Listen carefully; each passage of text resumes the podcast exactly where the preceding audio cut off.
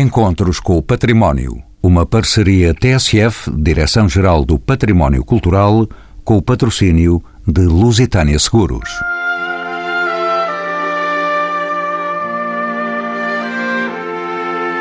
Faz 100 anos este ano. Tem lá São Pedro, o mais fulgurante de todos. A 16 de março de 1916 era publicado no Diário do Governo o decreto que fundava o Museu Grão Vasco em Viseu. Vasco Fernandes, pintor do século XVI, é estrela da companhia e tem no Museu da cidade de Viseu o maior conjunto de obras de sua autoria. A par de uma coleção de pintura que guarda verdadeiros tesouros nacionais, a qualidade das peças que compõem as coleções de escultura, ourivesaria, mobiliário e marfins provenientes da Sé Catedral de Viseu e igrejas da região somaram pretexto para a elevação do Museu Grão Vasco a Museu Nacional. 2016 é um ano de comemorações para a cidade de Viseu, que celebra ainda os 500 anos da misericórdia e da dedicação da Sé Catedral. Temas que constituirão parte da conversa com os convidados deste programa. Fátima Eusébio, doutorada em História da Arte e diretora do Departamento de Bens Culturais da Diocese de Viseu, Odete Paiva, com mestrado em Museologia e Património Cultural, é vereadora da Cultura da Câmara Municipal de Viseu, José Adolfo de Menezes Marques, com mestrado em Arqueologia pela Universidade do Porto, é docente de Ciências Sociais no Instituto Politécnico de Viseu e Agostinho Ribeiro, diretor do museu, mestre em Museologia e Património Cultural, a quem pergunto quem é Grão Vasco, o pintor que dá nome a este museu. Grão Vasco é a figura incontornável, diria, do pré-renascimento e do renascimento português, que diz respeito no que toca à construção, digamos assim, de uma mundividência artística nacional do ponto de vista da pintura, não é? Quer dizer, não há personalidade como Vasco Fernandes, inicialmente conhecido e o seu nome primeiro, antes de ser conhecido como o Grande Vasco e, portanto, como um grande mestre que lhe foi reconhecido em termos de titularidade posterior, o Grão Vasco que nós o conhecemos, e que, de facto, é incontornável na interpretação da nossa história da arte em Portugal deste período. É uma personalidade que se notabiliza numa primeira fase através de uma integração oficinal por uma encomenda que foi feita por um bispo de Viseu nos inícios do século XVI, mais precisamente em 1501, por Dom Fernando Miranda, que, convocando um pintor flamengo, Francisco Henriques, para executar um retábulo para a sede de Viseu, enfim, vai surgir como um dos eventualmente jovens colaboradores que desde cedo ou desde logo, praticamente no imediato, se notabiliza e diferencia dos demais. Agostinho Ribeiro, o Museu Grão Vasco, onde estamos a gravar este programa, foi criado no período da Primeira República, poucos anos depois da sua fundação. Em contexto social e cultural, se praticava nesta época a salvaguarda de bens culturais móveis e edificados. Essa é outra grande questão, de facto, porque não há dúvida nenhuma que no contexto ideológico da Primeira República há uma percepção e uma sensibilidade muito típica, diria, muito consentânea com a filosofia de ser e de estar republicana e que tem a ver com essa salvaguarda, que no entanto eu penso que cruza dois ou três elementos eh, básicos que são muito importantes. Por um lado, eu diria uma preocupação de natureza pedagógica, uma intenção clara, definida, institucionalmente assumida, de utilizar o património, fosse ele o património edificado ou o património imóvel, portanto, também, como instrumento de educação para o povo utilizando termos até muito próximos do ideário republicano. E essa educação do povo seria exercitada precisamente através do conhecimento e da divulgação desse património. E, por outro lado, uma necessidade que eu diria mais utilitária. A lei da separação da Igreja e do Estado concede à República um conjunto imenso e diversificado por todo o território nacional de bens móveis e imóveis que resultam exatamente dessa incorporação tanto património da Igreja para a propriedade do Estado. E, portanto haveria também que lhe dar alguma utilidade. E nesse sentido também utilitário, há um conjunto, digamos assim, de realizações e de concretizações na afirmação e na fundação de vários museus que se pretendem representativos dos territórios onde cada museu está inserido, e nomeadamente em termos distritais, onde o Museu Grão Vasco tem também, evidentemente, num determinado momento desta cronologia fundacional de museus, um papel relevantíssimo e é o de 1916. Agostinho Ribeiro, como sabe, o primeiro diretor do Museu Grão Vasco foi Almeida Moreira. Ele não se limitou a reunir coleções de arte sacra provenientes das casas religiosas da região. Que outras coleções tiveram início no período da sua atividade enquanto diretor do museu? Pois, essa componente é extremamente relevante e extremamente importante. A primeira figura deste museu, do ponto de vista da sua simbologia, da sua afirmação, é incontornavelmente este primeiro diretor, Capitão Almeida Moreira. É uma personalidade que conjuga, eu diria, as melhores qualidades de uma personalidade que sabe conjugar, como disse, e aliar um ideário republicano com uma sensibilidade artística e um particular enfoque naquilo que ele considerou à época e muito bem, que o museu se não poderia, ou não deveria, melhor dizendo, esgotar no conjunto pictórico que dava nome até ao próprio museu. Ou seja, a coleção de pintura de Vasco Fernandes. E entendeu, na época, e muito bem, que seria bom para o próprio museu e para a sua realidade na perspectiva museológica que pudesse alargar o âmbito da coleção de pintura. E desenvolveu um trabalho extraordinário junto dos seus amigos, congêneres, contemporâneos, tentando construir para além de um acervo que não fica só na pintura de Vasco Fernandes, mas também numa coleção de pintura que complementa a pintura original do naturalismo português. É evidente que tenho ainda mais convidados, a Fátima Eusébio, Odete Paiva e Jorge Adolfo de Menezes Marques. São nossos convidados deste programa Encontros com o Património aqui em Viseu.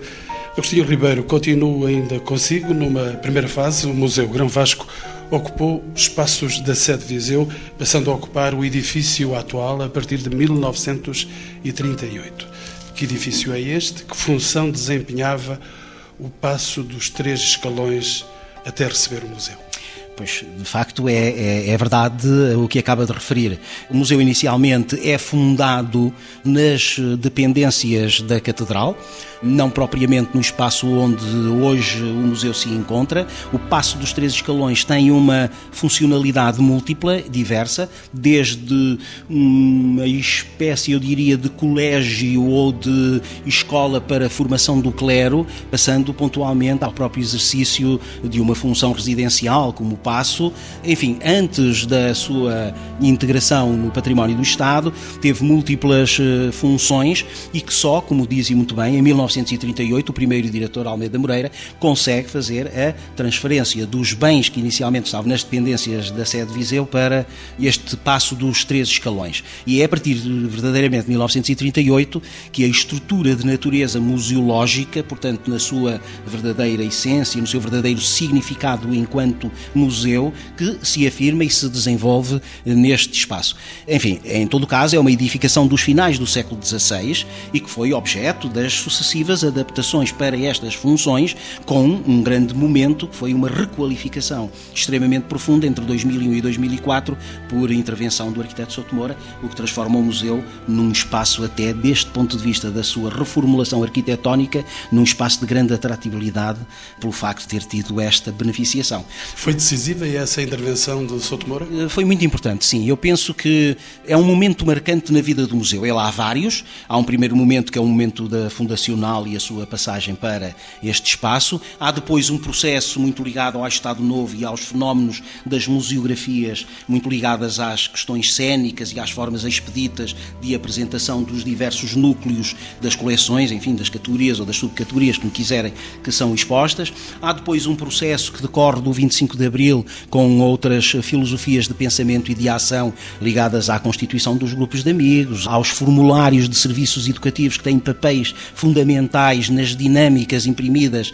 em termos pedagógicos junto das escolas e de outras entidades e até associações de grupos socioprofissionais.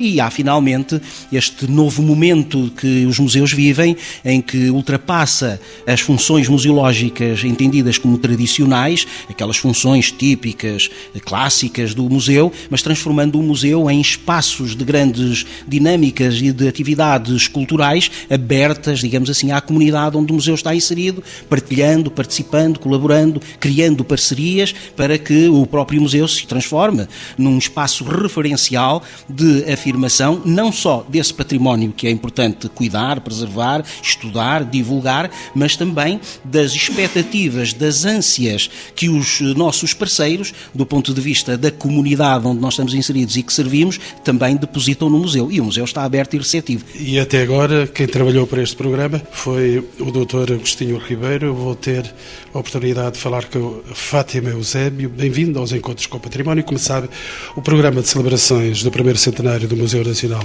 Grão Vasco comunga de outra série de celebrações que têm lugar nesta cidade de Viseu neste ano 2016. São os 500 anos da dedicação Sé Catedral e nós vemos esses números assinalados pela cidade e 500 anos da Misericórdia de Viseu. O que é que se celebra verdadeiramente nestas comemorações, Fátima Eusébio? celebra-se realmente esses eh, centenários. O 16 é um número particularmente simbólico em termos de comemorações.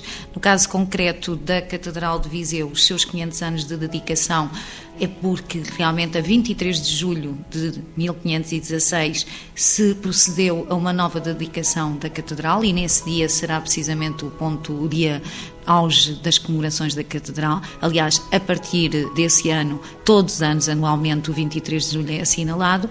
E porque uma dedicação da Catedral num edifício que já existia desde o século XII, precisamente porque houve toda uma sequência de obras, iniciadas em 1513 com a construção da abóbada da Sé e depois terminadas com a conclusão de uma nova fachada da Catedral, na altura com o decorativismo manuelino, e um nível tão avultado de obras justificou que o bispo da altura, Dom Diogo Ortiz de Villegas, procedesse então a uma nova dedicação. Por coincidência, nós temos depois outras instituições que formam este adro da Sé, e nós temos aqui um adro privilegiado em termos do enquadramento de edifícios, mas que são realmente edifícios de épocas diferentes. O caso do Museu Grão Vasco, que está instalado no edifício do primitivo seminário, foi o primeiro seminário da Diocese, depois a Catedral, que foi o primeiro edifício que terá surgido, e a Misericórdia, que tem aqui as suas instalações do ponto de vista religioso, a Igreja da Misericórdia, e cuja instituição, a Instituição da Misericórdia de Viseu, é data também precisamente do ano de 1516.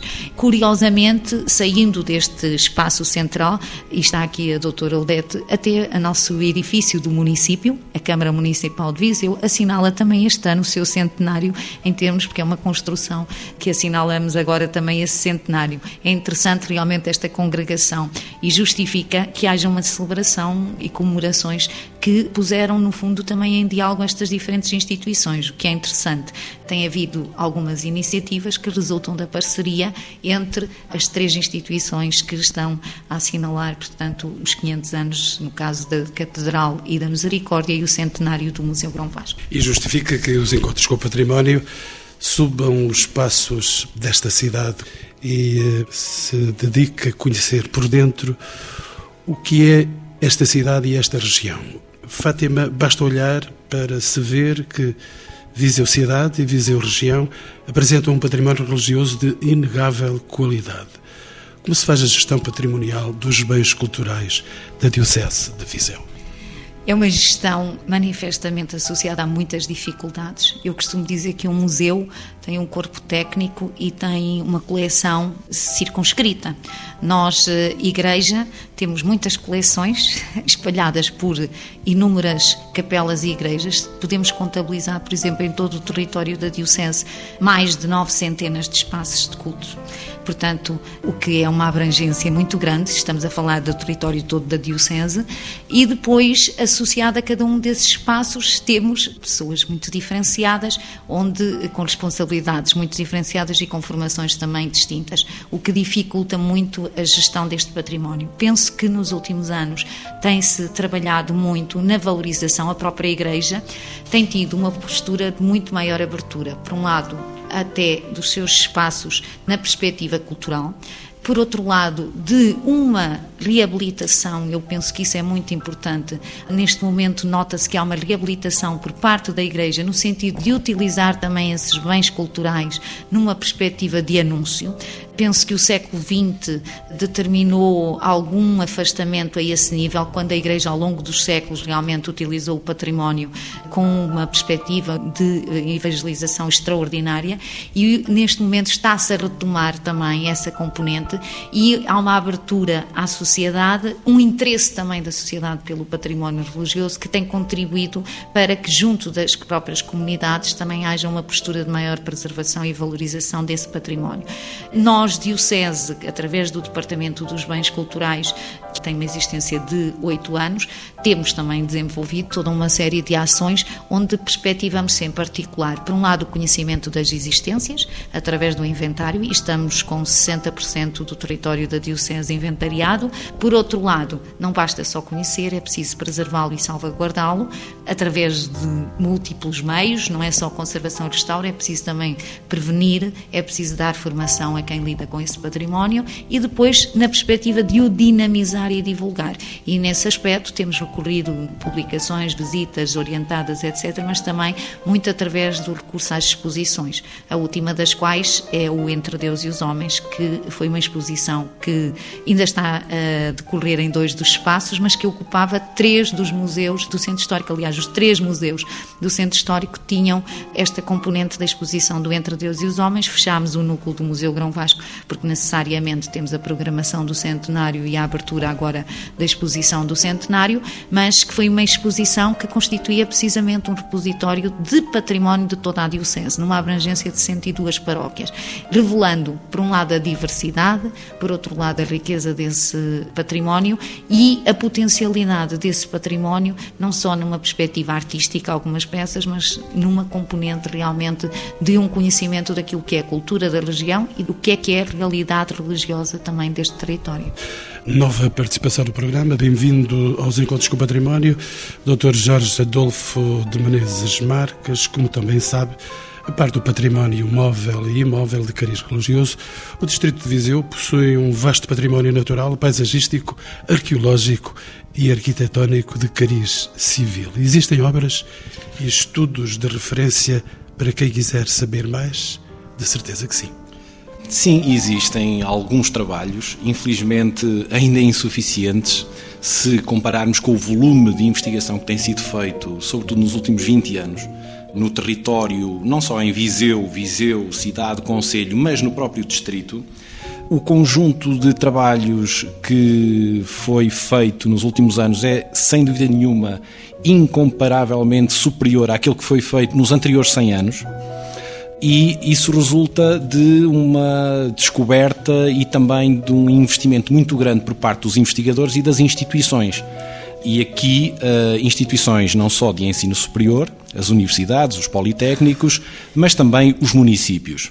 Os municípios acordaram para uma realidade que estava um pouco adormecida, que é a do seu património, da sua história, das suas raízes, da sua memória.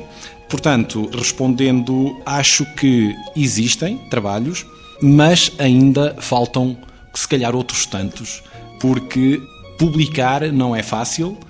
Publicar não é fácil, eh, sobretudo do ponto de vista financeiro, exige investimentos, investimentos de alguma grandeza, mas estou convencido que eh, muitas vezes congregando algumas disponibilidades por parte das autarquias e por parte também de empresários locais, isso é possível, é possível pôr ao dispor de todos um conhecimento que por vezes está na gaveta de um investigador.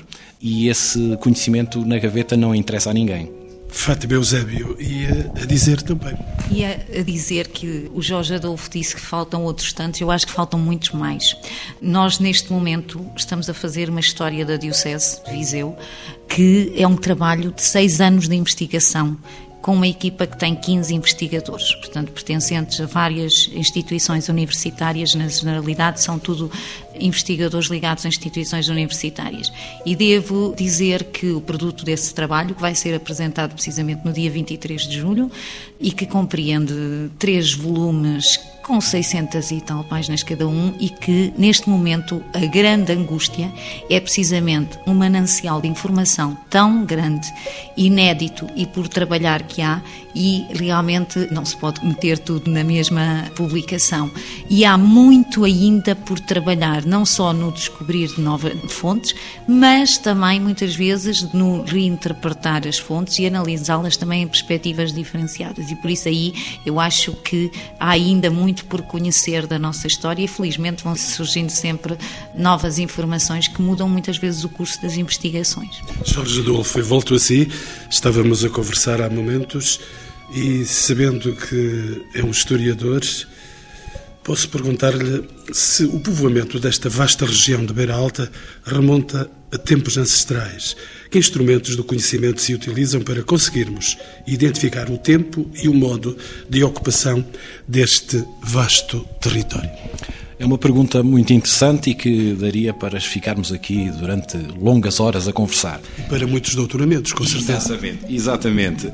De facto, em primeiro, nós temos fundamentalmente duas fontes ou dois grupos de fontes para fazer essa história regional que tanto se aplica aqui à região de Viseu, à cidade e região de Viseu, como se aplica a outros territórios do nosso país.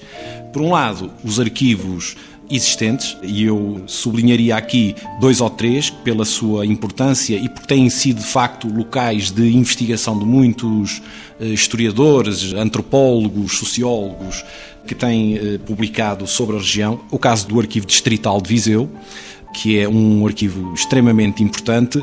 Os arquivos municipais, eu destacaria aqui, dado que estamos em Viseu, o Arquivo Municipal de Viseu, onde também temos informações muito importantes. A Biblioteca Municipal Dom Miguel da Silva, que tem um fundo antigo fabuloso, muito importante, sobretudo para quem se dedica à história contemporânea. E, claro, todos os arquivos municipais da região. Depois temos um segundo tipo de fontes, digamos que uh, se ligam à arqueologia, à arte, portanto, a aspectos mais materiais construídos ou de ruínas uh, e vestígios antigos, desde pré-históricos até à nossa arqueologia industrial. Esse tipo de investigação já implica outro tipo de disponibilidades, uh, quase sempre em equipa, e essa investigação arqueológica, que tem sido também muito desenvolvida nos últimos anos, eh, sobretudo nas últimas duas décadas, quer na cidade de Viseu, com a arqueologia urbana, quer na região. Tem havido muitas equipas de arqueólogos que têm trabalhado e que tem sido por essa via que tem havido quase que uma redescoberta das origens da própria cidade e da região. Só para dar esta ideia, há meia dúzia de anos não se sabia o nome original da cidade de Viseu. Portanto, nós até há 10 anos atrás, a grande dúvida era como é que Viseu se chamava quando nasceu. Foi por via da arqueologia e por uma descoberta quase que fortuita, quase que acidental, que foi encontrada uma inscrição romana onde aparece o primeiro nome da cidade. Nós só conhecemos o nome de Viseu já com esta designação, com este topónimo, no período já muito mais avançado dos inícios da Idade Média. Mas aparece uma pedra, uma simples pedra com o nome gravado. Mas já sabia o nome de Afonso Henriques. o nosso primeiro rei, o rei fundador, que tem sido envolvido numa polémica salutar, uma polémica científica uma certa disputa bairrista entre os vimaranenses, os vizienses e os conimbricenses também, mas a cota é mais reduzida. As apostas são mais entre os vimaranenses e, e aqui as pessoas de Viseu. É um mistério que talvez um dia também ocasionalmente apareça um documento qualquer com a certidão de nascimento do Dom Afonso Henriques, mas uh, essa tese, portanto, foi avançada por um grande historiador natural de Tarouca, do Dr. Almeida Fernandes, já, já falecido, que publica uma tese em que defende que o primeiro rei de Portugal, o rei fundador, nasceu aqui na cidade, aqui talvez nesta zona onde nos encontramos agora, onde é a atual Sé eh, e Museu eh, de Grão Vasco. Claro que para os eh, vimaranenses isso foi uma má notícia, mas penso que quer eles, quer nós, temos ainda muito que investigar e, e, penso que nos próximos anos talvez se faça alguma luz. O importante, de facto, é a investigação séria, científica, com base em documentos. É assim que se faz a história. Os encontros com o património estarão lá de certeza, se essa descoberta se fizer. E mais uma presença no programa. Bem-vinda, Odete Paiva, é vereadora da Cultura da Câmara de Viseu. Como sabe, oferta paisagística, cultural, gastronómica e de costumes tem em Viseu um reconhecido valor. Existe envolvimento da comunidade local na preservação e divulgação destes valores materiais e imateriais, Odete Paiva? Viseu é uma cidade com um vastíssimo património, com um grande envolvimento da comunidade nessa preservação. De tal modo, o município hoje está a desenvolver um projeto que é o Viseu Património, e este projeto Viseu Património pretende, nas mais diversas áreas, quer património material, quer imaterial, quer a questão paisagística que referiu, a questão da gastronomia, de todo o território, preservar, mas ao mesmo tempo preservar de uma forma dinâmica, atual, criativa. Temos associado a esta preservação um conjunto de atividades eh, culturais, mas também de eventos eh, numa direção um pouco mais eh, de lazer, digamos assim, que proporciona à nossa comunidade, aos vizienses residentes, mas também a quem nos visita, um contacto que pensamos que tem sido muito interessante e que é cada vez mais interessante, porque são cada vez mais aqueles que nos procuram, que nos visitam e que, em nosso entender, saem satisfeitos de Viseu. Agostinho Ribeiro, volto a si. 2016 é previsão um ano de festa e comemoração para vários agentes culturais. Já nos tratou de dizer isso a Fátima. De que forma se articula o museu com a Universidade, a Diocese e a Autarquia na programação desta tripla celebração? Bem, eh, é uma, é uma multiplicidade de eventos em parceria e que se desenvolvem, de facto, com o município, que é incontornável com o Departamento dos Bens da Igreja e com a Diocese de Viseu e com a Academia, no âmbito do Instituto Superior Politécnico, em particular com a Escola Superior de Educação de Viseu, e depois também com uma multiplicidade de entidades e de associações, sejam elas de caráter eh, social, económico, empresarial, público, privado, de cidadania, eh, das artes performativas, a todos os níveis a nossa preocupação foi exatamente essa. Foi a de procedermos a um trabalho anterior, prévio, de inclusão e de chamamento a participar nos grandes objetivos estratégicos do museu, com vista não só, evidentemente, à programação de um centenário, mas também com vista à afirmação e à perfeita sintonia e cumplicidade entre aquilo que são os objetivos destas diversas entidades e personalidades representativas da comunidade viziense, no seu, como dizia o Jorge Adolfo muito bem, na sua perspectiva da cidade, sim, do Conselho, mas também da região, porque Viseu é de facto, tem essa nota, digamos assim, de ser, enfim, o núcleo central de um território que é bem mais alargado do que a própria cidade, embora a cidade seja a afirmação primordial desta realidade patrimonial, cultural e artística. Odete Paiva, tenho uma questão para lhe colocar, mas antes pedi uma palavra e dou-lhe a palavra para me dizer exatamente. Que, para além da questão dos três centenários que se comemoram à volta do adro da Sé, que é a Catedral o Museu Grão Vasco e a Misericórdia, o edifício da Câmara Municipal também eh, comemora 100 anos sobre a sua inauguração. E, portanto, no dia 23 de agosto, o edifício da Câmara Municipal faz esta sua comemoração do seu centenário e, a ser o primeiro, este espaço do museu foi o primeiro seminário da cidade, o edifício da Câmara Municipal foi o primeiro edifício público da cidade, que na altura albergou uma série de serviços, os serviços públicos existentes na altura foram todos albergados na, naquele espaço e, portanto, teve uma importância enorme naquilo que é o urbanismo eh, atual da cidade, na definição daquilo que nós consideramos a cidade nova. O centro histórico eh, centrado aqui no Adro da Sé e uma cidade do início do século XX com sede no E a partir do qual toda a cidade acaba por crescer e por se estruturar e, portanto, também um outro marco neste ano de 2016. Entretanto, Odete Paiva, agora é a minha vez de lhe perguntar. O património cultural do Conselho de Viseu implica a existência de uma rede de museus municipais e alinhamento de projetos culturais. Como se faz a gestão do património cultural concelhio? O município tem uma rede de museus diversificada e, portanto, dentro desta perspectiva da rede municipal de museus, nós abarcamos um conjunto diverso, desde uma coleção arqueológica, começamos precisamente por uma coleção arqueológica nesta cidade com 2.500 anos, em que a arqueologia é fundamental para sabermos parte da nossa identidade. Temos o Museu A Casa da Lavoura e o Museu do Linho, em Calde, que tem uma feição mais rural, enfim, mais, mais ligada ao trabalho do campo e, neste caso específico, ao ciclo do linho. E, portanto, onde nós eh, mantemos e fazemos questão de, de marcar uma memória mais rural ligada a, a, determinado tipo de vivências e a determinados ciclos eh, ligados ao trabalho do campo. Temos o nosso Museu do Quartzo e o Museu do Quartzo é um museu único, não só em Portugal como na Europa e prevemos mesmo que no mundo. E, portanto, o nosso Museu do Quartzo é hoje um dos polos mais interessantes e mais visitados da nossa rede, porque tem uma feição muito vocacionada para um perfil estudantil e, portanto, corresponde muito bem àquilo que são os critérios de disciplinas de Física e de Química e, e portanto, eh, é muito visitado por alunos de 7, 8 e 9 ano e que tem um público muito fiel dentro desta faixa etária. Depois disso temos a Casa da Ribeira e a Casa da Ribeira é um espaço espaço de memória da Ribeira, dos Moinhos, mas também de artesanato.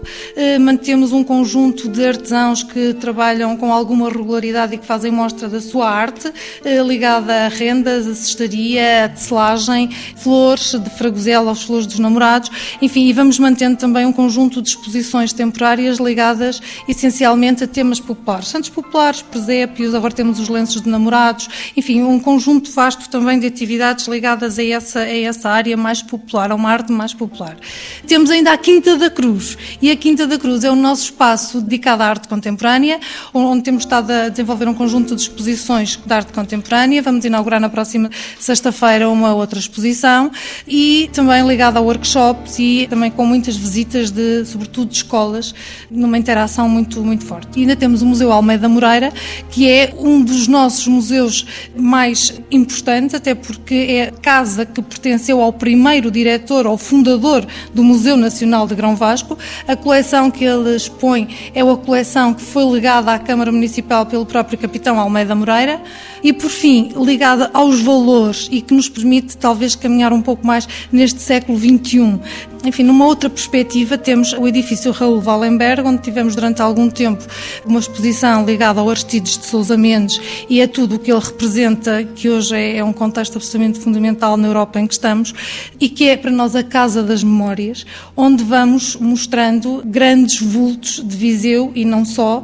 Tivemos a Mirita Casimir também, que nasceu em Viseu e que fez uma exposição que tivemos em parceria com o TEC, o Teatro Experimental de Cascais, e hoje temos uma exposição que resulta de uma recolha de sons feita em campanários, de atividades rurais que ainda acontecem por todo o espaço do nosso município e que são registros que vão ficar, enfim, na nossa memória e também nos acervos da Câmara Municipal. Quem diria que uma cidade pequena, não estou a dizer tão pequena, uma cidade pequena tem tantas coisas de valor e de cultura.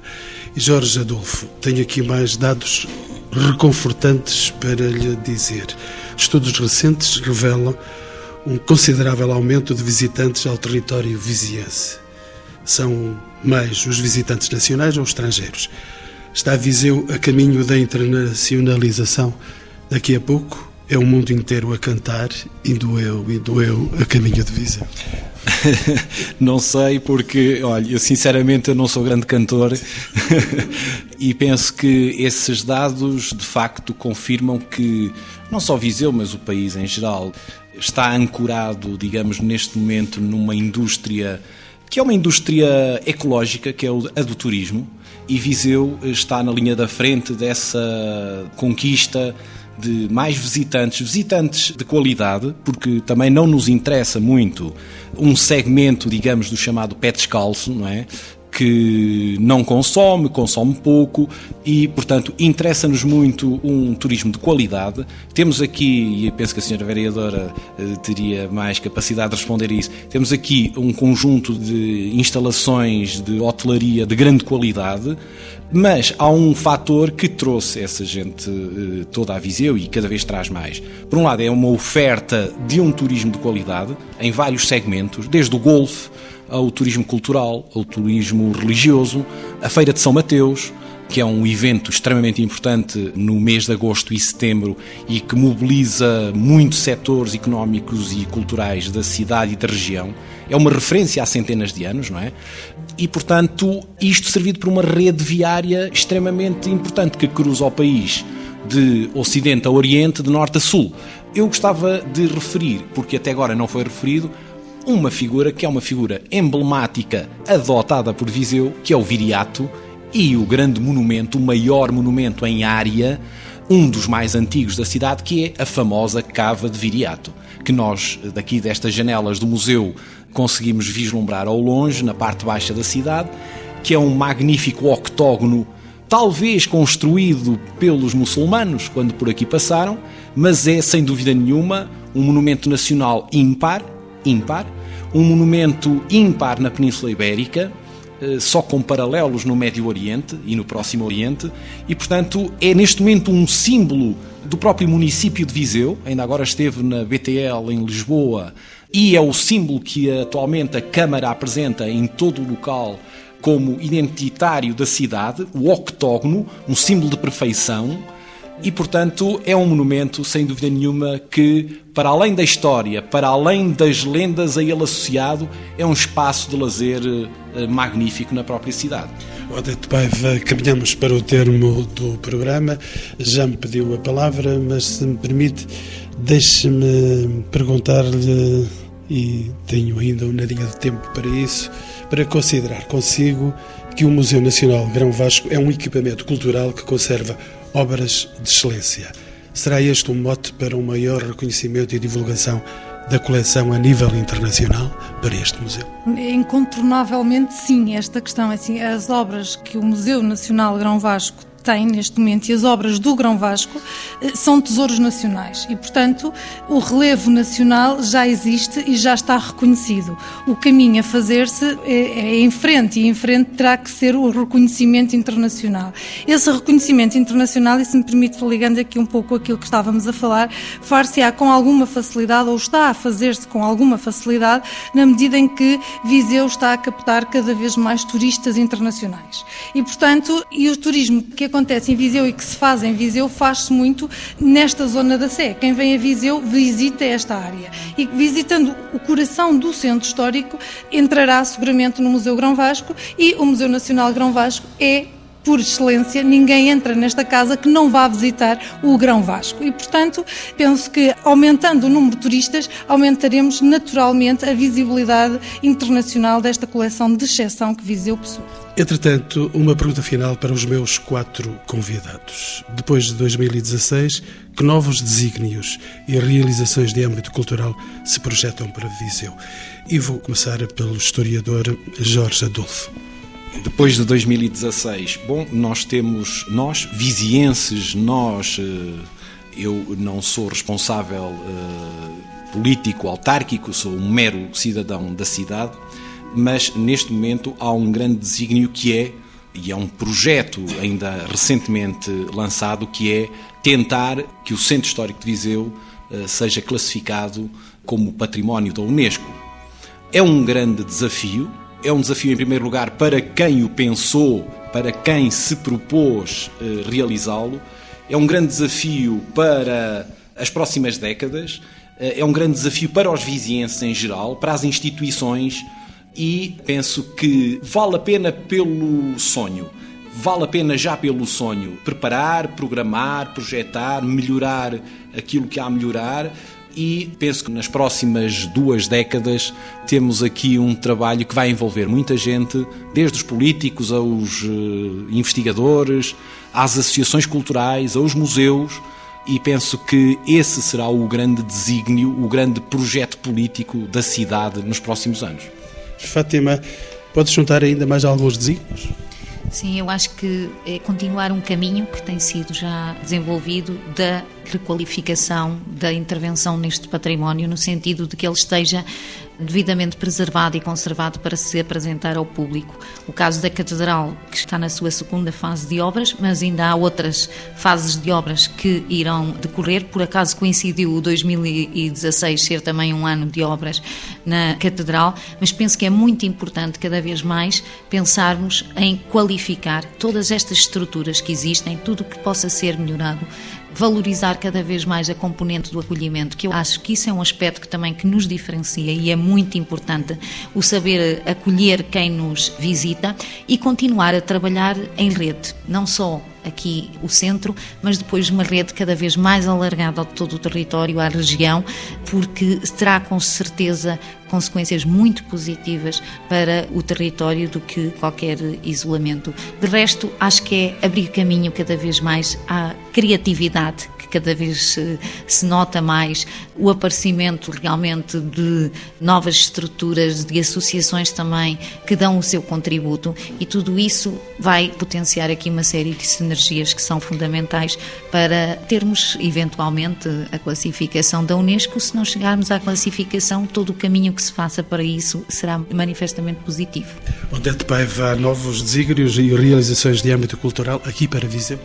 Com certeza que sim. Nós, eh, este ano de 2016, estamos a olhar muito para o património que temos e deste olhar atento sairão estudos, sairão reflexões que são seguramente impactantes nos próximos anos, mas tivemos uma representação agora do município na BTL e nesta nossa presença na BTL declaramos oficialmente 2017 como o ano para visitar Viseu. Agostinho Ribeiro, que diz o diretor atual do Museu Nacional Grão Vasco. Dê-lhe a primeira palavra dou-lhe a última palavra.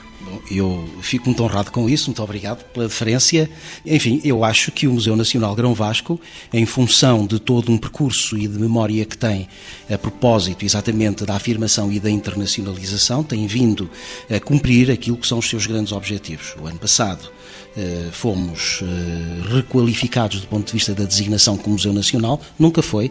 Era uma questão de justiça que se impunha colocar perante um museu que tinha um acervo de facto de excelência, sobretudo o resultado de um ato criativo de um pintor que é incontornável, como disse no início, e que de alguma forma é exatamente o grande artista da pintura portuguesa que tem mais obras designadas como de interesse público nacional, os chamados ou designados tesouros nacionais, e isso só por si teria essa validade. Isso resulta, quer dizer, o facto de sermos Museu Nacional integra também, do ponto de vista da comunidade, Viseu no lote das cidades, enfim, restritas em termos nacionais, que integram o roteiro internacional dos museus. Precisamente até agora, ou até 2015, eh, a Fundação até foi no Dia Internacional dos Museus, foi a 18 de maio de 2015.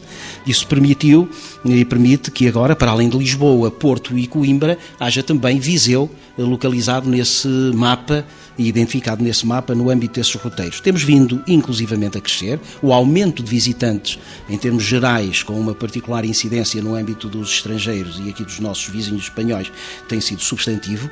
Em todo caso, o Museu Nacional Grão Vasco, depois dos quatro grandes museus de Portugal situados em Lisboa e do caso absolutamente singular do Museu Monográfico de Conímbriga, é aquele que se lhe segue no número de visitantes. Estamos a atingir fasquias, de facto, de grande, de grande envergadura e isso só nos deve orgulhar a todos.